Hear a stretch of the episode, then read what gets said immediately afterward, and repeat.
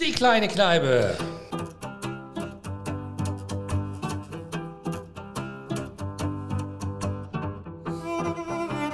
Einblicke, Hintergründe und Tresenklatsch aus Hotellerie und Gastronomie. Es ist aus der Branche, es ist für die Branche und alle, die es genauer wissen wollen. Der Podcast des Hotel- und Gastroverbandes DEHOGA Hessen mit den Moderatoren-Duo Michel von Gutem und Julius Wagner. Heute am Tresen mit Hartmut Reise. Herzlich willkommen in unsere kleine Kneipe, Hartmut. Hartmut Reise ist Geschäftsführer des Hessischen Tourismusverbandes und das bereits seit über 15 Jahren. Er gilt als, verzeih mir bitte den Ausdruck, Urgestein des hessischen Tourismus. Von der Werra bis in die Bergstraße kennt den in Marburg lebenden Vertreter der hessischen Tourismuswirtschaft jeder, ob Landräte, Minister, Abgeordnete, Tourismusverantwortliche in den Regionen oder Bürgermeister. Hessens Hotel- und Gastrounternehmer sind nicht nur aufgrund seines langjährigen Engagements als ehrenamtlicher Mitgeschäftsführer der Restaurantkooperation Hessen à la carte mit ihm vertraut, sondern kennen ihn als genussfreudigen und geselligen Gast. Ich persönlich habe die Ehre, der andere ehrenamtliche Geschäftsführer bei Hessen à la carte an seiner Seite zu sein. Und Ehrenamt ist ein gutes Stichwort, 2017 nämlich wurde Hartmut Reise mit dem Bundesverdienstkreuz ausgezeichnet. Und zwar nicht, jedenfalls noch nicht, für seine Verdienste um den hessischen Tourismus, sondern für seinen Beitrag zur Völkerverständigung, Brauchtumspflege und zur Kommunalpolitik in Kölbe. Die deutsch-polnischen Beziehungen liegen ihm besonders am Herzen, wie übrigens auch die Trachten-, Tanz- und Brauchtumsarbeit in Hessen. Unter anderem ist er seit 1979 Vorsitzender des Arbeitskreises Internationales Folklore-Festival Marburg-Biedenkopf. Lieber Hartmut, wir kennen uns ja nun wirklich schon lange und auch gut über unsere Zusammenarbeit in den touristischen Gremien auf Landesebene und natürlich für Hessen à la carte.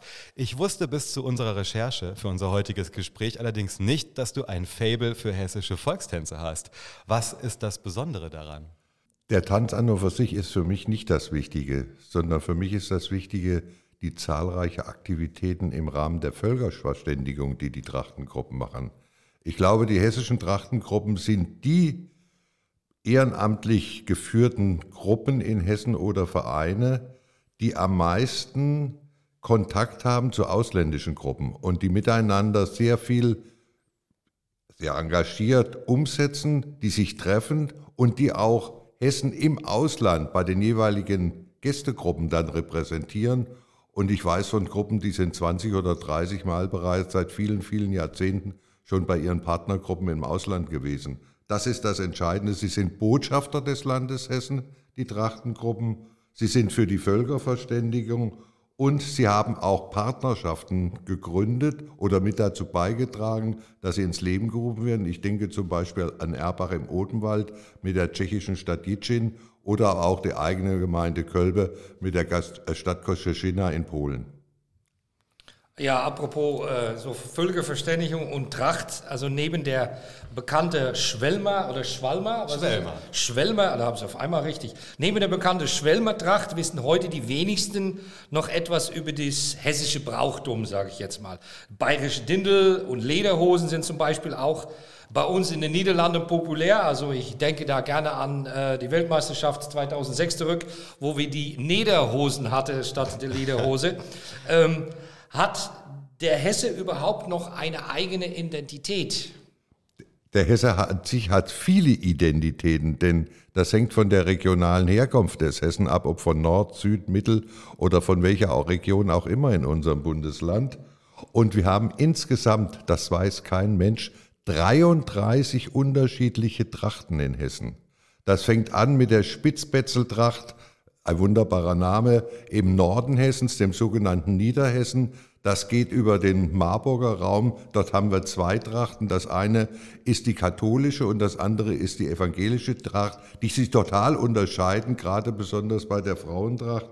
Und dann gibt es natürlich, das sind jetzt nur die bekanntesten, die ich mal hier aufliste, die Odenwälder Tracht im Süden zum Beispiel, die wieder völlig anders ist. Und dann unterscheidet man noch mit der Arbeitstracht, der nicht verheirateten Tracht, der verheirateten Tracht. Also es gibt jede Art von Spielereien an der Stelle, wie Trachten äh, getragen werden und in welcher Form sie getragen werden. Und ich glaube, das macht deutlich, wie reich Hessen ist. Und Hessen hat, wie gesagt, wesentlich mehr wie Bayern zum Beispiel. In Hessen, in Bayern kennt man die einzige Tracht, das ist das Dirndl. Äh, aber hier in Hessen sind es wirklich unterschiedliche Trachten, die getragen, teilweise noch getragen werden von älteren Frauen. Damit ähm, ist die Antwort, die Frage äh, auf die Frage, wer bin ich und wenn ja, wie viele, ganz klar mit einfach Hesse zu beantworten. Mhm. ähm, das passt gut, dann da stoßen wir im Prinzip in ähm, den Kern unseres heutigen Gespräches mit dir vor. Wie gut siehst du unser Bundesland touristisch aufgestellt? Können wir jemals mit Bergen oder Meer mithalten? Und was fehlt uns dazu? Oder anders gefragt, was läuft gut in der hessischen Tourismuspolitik und wo drückt der Schuh? Wir sollten nicht versuchen zu kopieren. Wir sollten weder versuchen, das Angebot der Nordsee oder Ostsee zu kopieren, noch sollten wir versuchen, äh, die bayerischen Alpen zu kopieren, sondern wir sollten das herausstellen, was wir haben, nämlich eine Mittelgebirgslandschaft oder flusslaufbezogene Angebote. Das ist das ganz Entscheidende. Und ich glaube, da sind wir in den letzten Jahrzehnten ganz gut aufgestellt worden, und zwar auch mit finanzieller Unterstützung des Landes Hessen. Ich denke da zum Beispiel an die Ausstattung und Pflege der Wanderwege, wo wir jetzt in der Zwischenzeit viele Premium-Wanderwege haben, oder der Aufbau und der Ausbau von Radrouten, von touristischen Radrouten in den unterschiedlichsten Regionen Hessens. Aber erwähnen sollte man auch die zurzeit gestartete Digitalisierungskampagne, die für, gerade für die Gastronomie und Hotellerie angedacht ist und die im Anlaufen ist zurzeit. Und zum anderen natürlich auch unsere eigene Company, die Qualität Kompakt GbR, die ja auch von der Landesregierung, vom Wirtschaftsministerium finanziell unterstützt wird durch den Auftrag, den wir über die Hessen-Agentur von dort erhalten.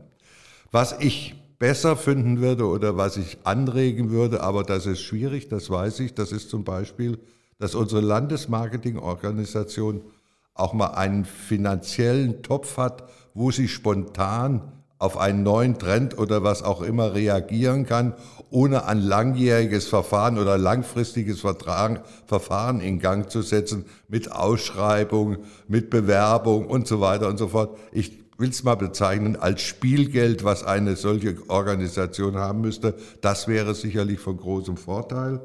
Und zum anderen äh, würde ich mir vorstellen, wir wissen, das ist sicherlich zum einen Seite, auf der einen Seite gut, wie zum Beispiel das, was das Umweltministerium, auf der anderen Seite, was das Wirtschaftsministerium macht. Aber ich selbst, und das ist auch ein persönliches Anliegen von mir, fände es gut, wenn es eine noch engere Zusammenarbeit, eine interministerielle Zusammenarbeit zwischen den beiden Häusern geben würde. Das würde dem Tourismus sicherlich auch draußen im Lande dienen. Dazu müssen wir vielleicht ganz kurz, Michel, ähm, für unsere Hörerinnen und Hörer ergänzen, dass das Hessische Ministerium für Wirtschaft eben für die klassische Tourismuswirtschaft, also alle Unternehmen zuständig ist und dass das hessische Umweltministerium sich um die ländlichen Räume kümmert. Das meinst du hier, äh, was ja eine große Schnittmenge dann tatsächlich auch für das Thema Tourismus abgibt. Das nur als äh, kleine Hintergrundergänzung, Michel. Ja, und das meine kleine Hintergrundergänzung finde ich ist echt cool, dass Hessen äh, so ein bisschen die eigene Identität ausarbeitet. Ähm, ist besser als, sage ich jetzt mal, Bayern einzunehmen oder die holländische äh, Küste zu fluten, damit wir hier auch ein bisschen Küste haben. Ähm, ich wollte mal fragen, wie beurteilst du die Lage von der Hotellerie und Gastronomie als Motor der Tourismus in Hessen? Und zwar vor der Krise und ähm, wie wir bald wieder am Start gehen. Wie, wie könnte das aussehen alles? Ähm, wir haben ja zum Beispiel 2019 Übernachtungszahlen gehabt von ca. 34 Millionen. Wir wissen aber ganz genau, dass ein Drittel dieser Übernachtungszahlen allein in der Stadt Frankfurt generiert wurden und dass dazu noch die städtischen Übernachtungen von Wiesbaden, Darmstadt und Kassel gezählt werden müssen. Das heißt, wir haben einen großen Teil an Übernachtungen im städtischen Bereich und einen weniger großen Teil, einen stagnierenden Teil im ländlichen Bereich. Und ich glaube, hier müssen wir äh, darauf achten, äh, dass wir in der Zukunft eine stärkere Vernetzung zwischen Land, ländlicher Region und Städten hinbekommen. Ich glaube, das wird ganz entscheidend sein. Der Tourismus nach der Pandemie wird ein anderer Tourismus sein in vielen Bereichen, wie er vor der Pandemie war. Und da müssen wir uns bereits jetzt mit Konzepten auseinandersetzen, wie wir dieses umsetzen müssen. Und dazu gehört nach meiner Ansicht eine starke Vernetzung zwischen Stadt und Land.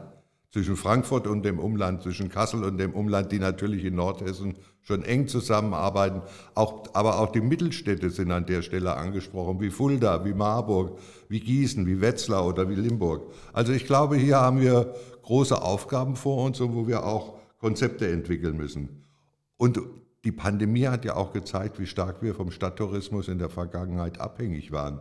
Wir haben insgesamt in Hessen 2020 gegenüber dem letzten starken Jahr 2019 minus 48 Prozent bei den Übernachtungen, aber allein in der Stadt Frankfurt minus 62 Prozent. Das heißt, dass auf der anderen Seite, wie stark der Tourismus in Hessen von den Städten dominiert ist oder dominiert war. Der Tourismus in der Stadt wird ein anderer sein nach der Pandemie bis der, bis der gesamte Maisbereich, das ist also der Bereich Messen, Incentives, Kongresse, äh, Seminare und so weiter, das wird zurückgehen. Alle haben sich in der Zwischenzeit an Videocalls, an Videokonferenzen gewöhnt. Das wird einen Teil der Konferenzen auch weiter ausmachen. Das heißt, hier werden die Städte sicherlich in der Zukunft auch Geschäft verlieren. Deshalb wird es aber ganz wichtig sein, auf den ausländischen Markt, Märkten intensiver zu arbeiten und zu werben, denn ich glaube, wir können einen Teil dessen auch aus dem Ausland ausgleichen mit ausländischen Gästen, die wir in Hessen begrüßen können. All dies wird eine spannende Frage und da müssen wir uns aber darauf einstellen, da müssen, müssen wir Konzepte erarbeiten und da müssen wir Perspektiven geben, vor allen Dingen auch der Gastronomie und Hotellerie. Und es kommt noch eins hinzu, was auch wiederum äh, im großen Teil, aber Städte in allen Größenordnungen betrifft. Wir müssen aufpassen, dass uns die Innenstädte nicht veröden, dass wir vielleicht noch Gastronomie haben, aber keinen Einzelhandel mehr oder umgekehrt in anderen Städten, dass wir noch äh, Einzelhandel haben, aber keine Gastronomie mehr haben. Das ergänzt sich gegenseitig und das brauchen wir auch. Und so wie du es beschreibst und sich im Idealfall eben auch Stadt und Land äh, ergänzen, wenden wir doch nochmal den Blick dann intensiver ähm, in die ländlichen Räume. Es sind ja viele übrigens Gäste, genauso wie Gastronomen oder eben auch deine TourismuskollegInnen. Immer so Schwierigkeiten mit der, mit der oh, Genderpause. Das tut mir auch riesig schwer damit. ja, aber es funktioniert, wir üben das. Ähm, wir verweisen ja gerne mal in starke Tourismusdestinationen wie Tirol. Da sei im Grunde alles besser, der Tourismus, das Marketing, die Hotels, die Leute sind sowieso freundlicher und das Essen auch gleich authentischer. Ziehen wir mal gewisse landschaftliche Besonderheiten Tirols ab und äh, ersetzen sie zum Beispiel durch den Nationalpark ähm, Kellerwald-Edersee oder das Marburger Land. Ähm, so stellen wir doch immer wieder fest, Hessen, das hast du eben ja auch ausgeführt anhand der Übernachtungszahlen, ist kein typisches Reiseland. Kommt es da nicht umso mehr darauf an, dass wir gerade jetzt, um mit neuer Kraft wieder auf die Beine zu kommen, mit einem kraftvollen Schub auch etwas für den Landtourismus und das Marketing im Land tun? Ich glaube, was wir brauchen, ist besonders hier direkt nach der Pandemie, wenn es in, den Neustart geht, wenn der, äh, wenn der Tourismus wieder anläuft, brauchen wir eine Kampagne, eine Neustartkampagne mit den Angeboten im ländlichen Raum, im städtischen Bereich. Ich glaube, das kann keiner äh, verleugnen, dass dann alle Bundesländer auf dem Markt sind, um, sage ich mal, gerade von dem ersten Kuchen etwas abzubekommen, der dann zur Verfügung steht wir werden in naher Zukunft sicherlich uns darüber unterhalten, was für Vorteile hat ein Geimpfter, der zweimal geimpft ist? Kann der möglichst bald? Auch darauf müssen wir uns einstellen.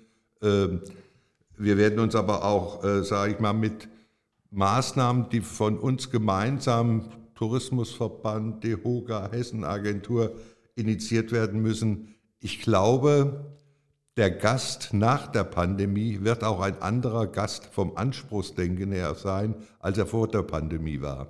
Ich glaube, und es gibt ja unterschiedliche Untersuchungen, aber mit dem gleichen Ergebnis, der Gast nach der Pandemie, der wird mehr Regionalität verlangen, der Gast nach der Pandemie wird mehr Authentizität verlangen, der Gast nach der Pandemie wird vielleicht, was man alles so unter dem Begriff der Nachhaltigkeit zusammenfassen kann, verlangen.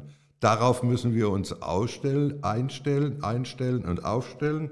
Und ich glaube, da können wir gemeinsam beratend tätig sein, auch im gesamten Hesseland. Das muss ein Zusammenspiel der Destinationen sein, das muss ein Zusammenspiel der Destinationen mit der Hessenagentur sein. Wir als Verbände, sage ich mal, DEHOGA und Hessen Touris, Hessischer Tourismusverband können an der Stelle helfen und unterstützend tätig sein, weil wir ja den direkten Draht auch zu unseren Mitgliedern haben.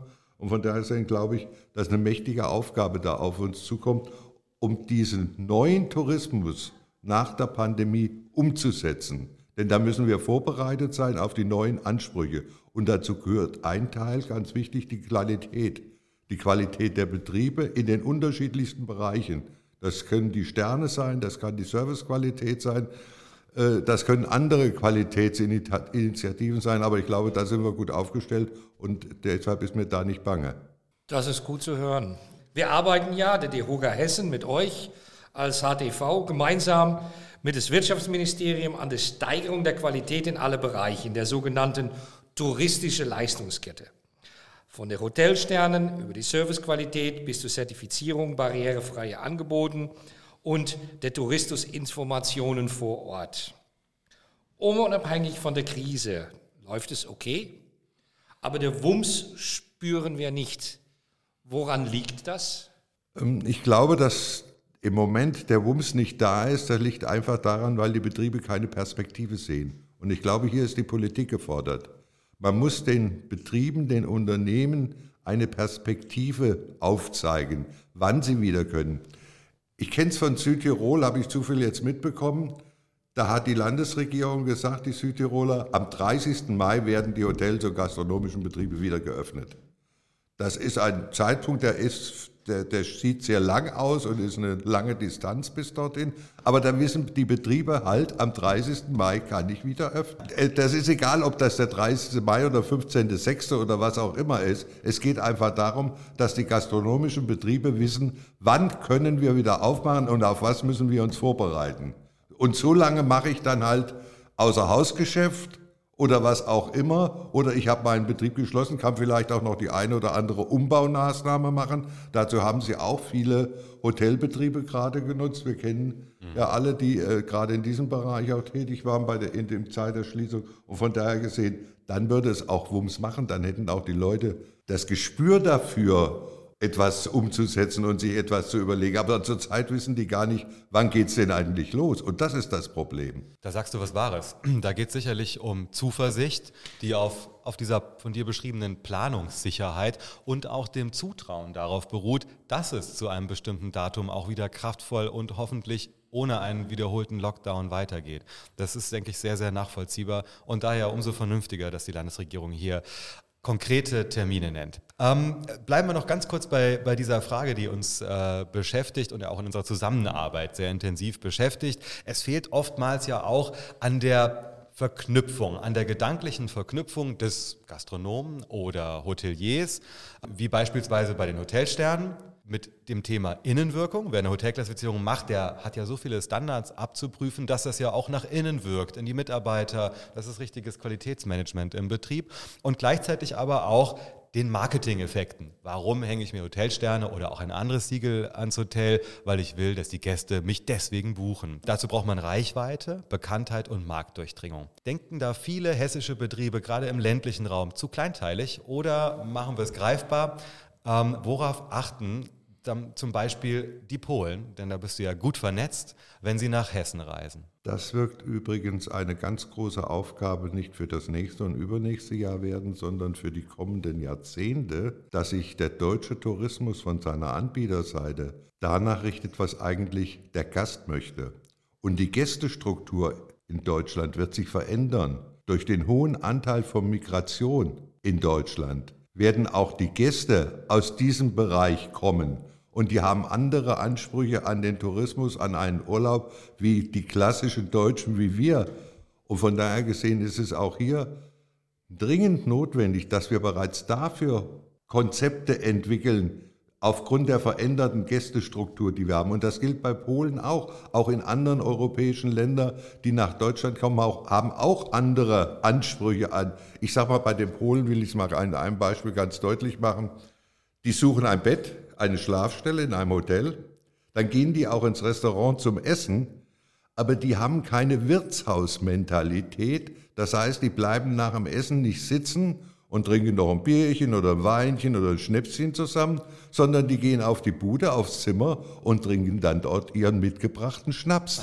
Aber nicht deshalb, weil sie sparen wollen, sondern weil sie das von zu Hause aus überhaupt nicht gewöhnt sind, aus der Vergangenheit heraus, sondern das, was man kauft und wo man anwesend ist, das ist das Schlafen, das ist das Essen, aber dann das Trinken ist meine eigene Sache. Wir sitzen ja zusammen in der, Wirtschaft, in der Wirtschaft, ja. sage ich mal, ja.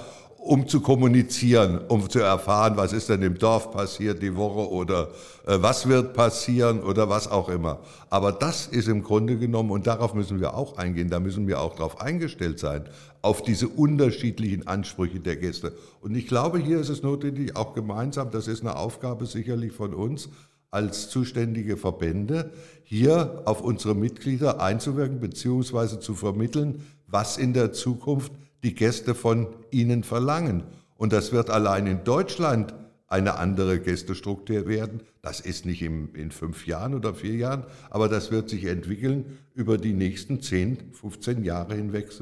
Und da muss der Gastgeber sich auch rechtzeitig darauf einstellen. Und das verstärkt eigentlich nochmal den Druck auf das Thema hohe Qualität auf dem Teller. Denn Richtig. wenn das Abendessen wirklich äh, als isoliertes Abendereignis abgeschlossen wird, ist es ja umso entscheidender, dass wir die Gäste, die nach Hessen reisen, mit einem guten hessischen Eindruck, wie gesagt, auf dem Teller auch äh, wieder auf ihr Zimmer schicken, wo es dann, naja, vielleicht äh, Kartoffelschnaps oder ähnliches gibt.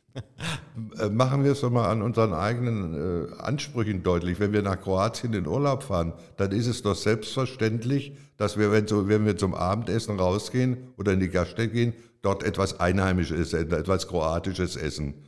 Das mit Produkten von dort hergestellt wird, das auch einen Namen hat, der mit der Region in Verbindung steht.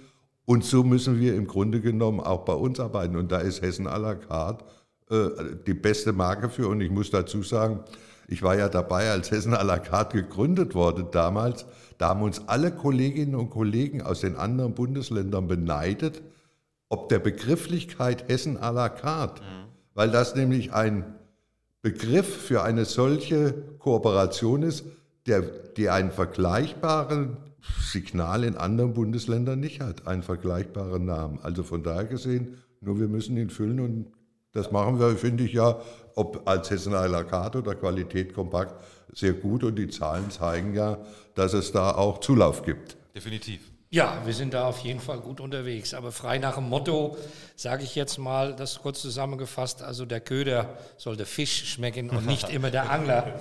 ja, das ist sehr wichtig. Und ich sehe das auch immer im Ausland, weil ich mit der TUI da unterwegs bin. Da hat man mit vielen Nationen zu tun. Und ja, wir wollen um 18 Uhr essen hier in Deutschland.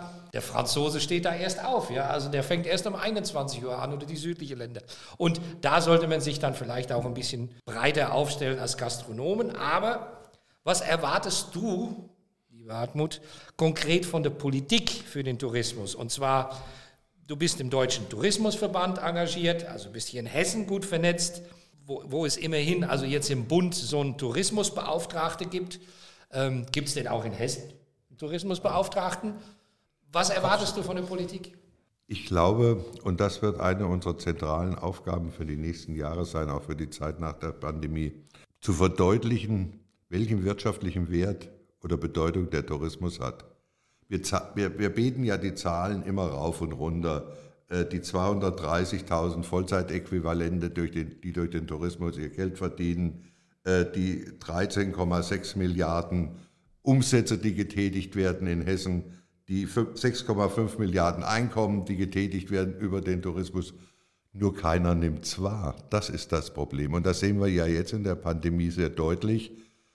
Bevor der, der Tourismus in den großen Runden eine Rolle gespielt hat, das hat reichlich gedauert. Auch wenn wir einen Tourismusbeauftragten auf der Bundesebene haben, ich habe den Eindruck, der ist in den letzten zwei Monaten äh, irgendwo verschwunden. Äh, ich habe von dem nichts mehr gehört zum das Thema Tourismus. Das verreist. Das ist auf Mallorca gerade. Äh, und von daher, das ist aber nochmal ein ganz, interessantes, äh, ganz interessanter Einwurf von euch bezüglich Mallorca. Wir brauchen dringend eine Perspektive für den Deutschlandtourismus. Wenn die Geimpften nach Mallorca und auf die Kanarischen Inseln in den Sommerferien reisen dürfen, dann versteht es kein Mensch mehr, warum er nicht auch an der Ostsee, an der Nordsee oder in Hessen Urlaub machen darf. Das soll so. Aber wie gesagt, hier halte ich es für dringend notwendig, dass die Politik mal endlich wahrnimmt, dass der Tourismus ein wichtiger Wirtschaftsfaktor ist, wo Arbeitsplätze von abhängig sind, wo Einkommen von abhängig sind und wo Umsätze getätigt werden. Und das ist ja nicht ich sage mal, das ist ja nicht immer nur die Gastronomie und Hotellerie. Wenn ich die Zahlen aufschlüssel nach prozentualen Anteilen, die im Tourismus äh, eingespielt werden, dann äh, wisst ihr genauso, dass der Einzelhandel da mit ungefähr einer gleichen Summe, sogar noch etwas mehr, profitiert von den Gesamtumsätzen im Tourismus wie die Gastronomie zum Beispiel. Also von daher gesehen, glaube ich, ist dringend notwendig, dass wir hier nochmal richtig Fahrt aufnehmen um äh, die Politik hier von dem Wirtschaftsfaktor Tourismus zu überzeugen. Und so dramatisch die Begründung dafür ist, die Voraussetzungen gegenüber Politik könnten besser nicht sein, weil sie nun wirklich ja auch ganz genau sieht für bare Münze, was es kostet, wenn Hotellerie, Gastronomie und auch alle anderen Bereiche, die du gerade aufgezählt hast, geschlossen sind und zumindest in Teilen finanzieller Unterstützung bedürfen. Lieber Hartmut, zum Abschluss du persönlich.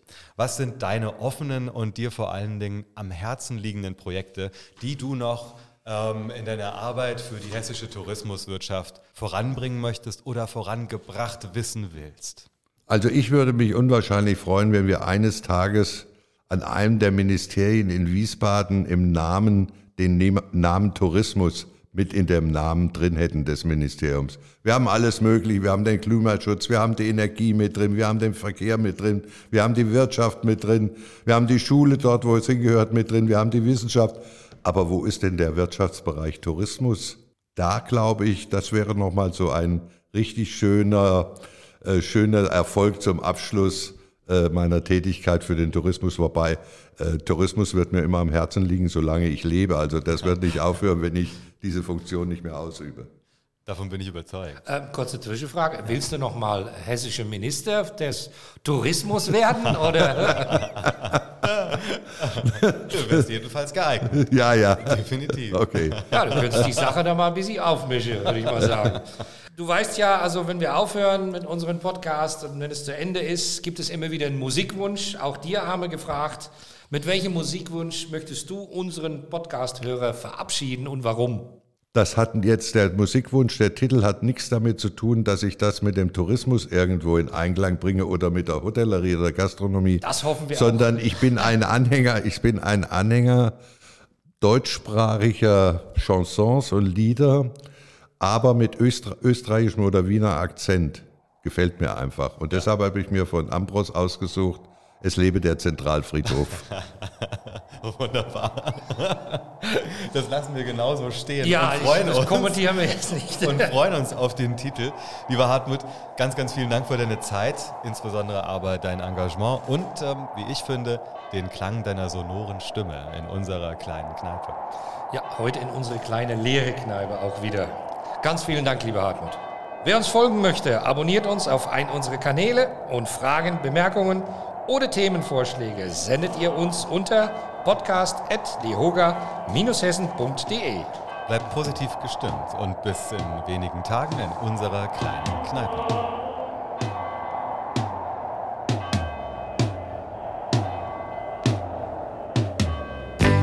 Es lebe der Zentralfriedhof und alle seine Toten. Der Eintritt ist für Lebende hat ausnahmslos verboten, weil der Tod ein Festheit gibt, die ganze lange Nacht und von den Gästen kein einziger Eintrittskarten braucht.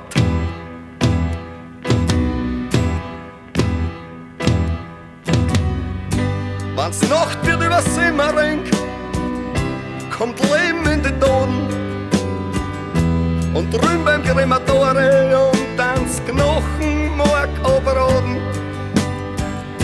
Dort hinten bei der Marmorgruft, dort stehen zwei Skelette. Die stehst mit zwei Urnen und saufen um die Wette. Am Zentralfriedhof ist Stimmung, es erlebt, doch noch nicht vor. Weil alle Toten feiern seine ersten hundert Jahre.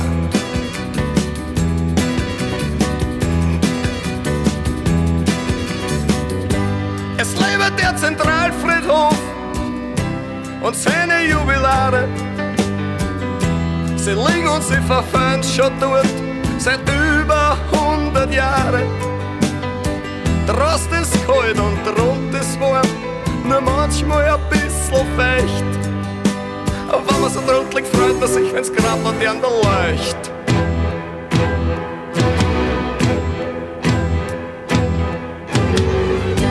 Es lebe der Zentralfriedhof, die Szene wirkt makaber. Im Vorrat tanzen mit den Huren und Juden mit Araber. Jetzt sind alle wieder lustig, het lebt alles auf. Im Mausoleum spielt der Band, die hat einen Wahnsinnshammer drauf. Am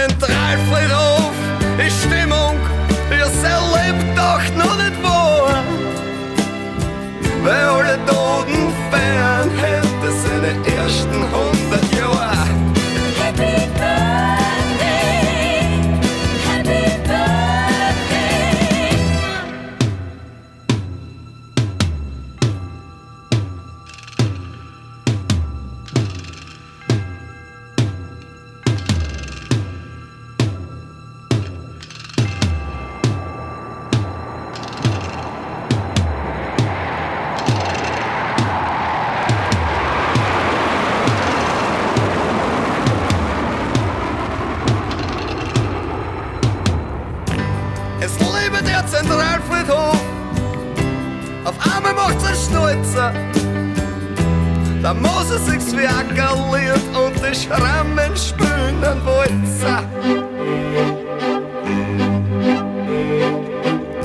Auf einmal ist die Musik still und alle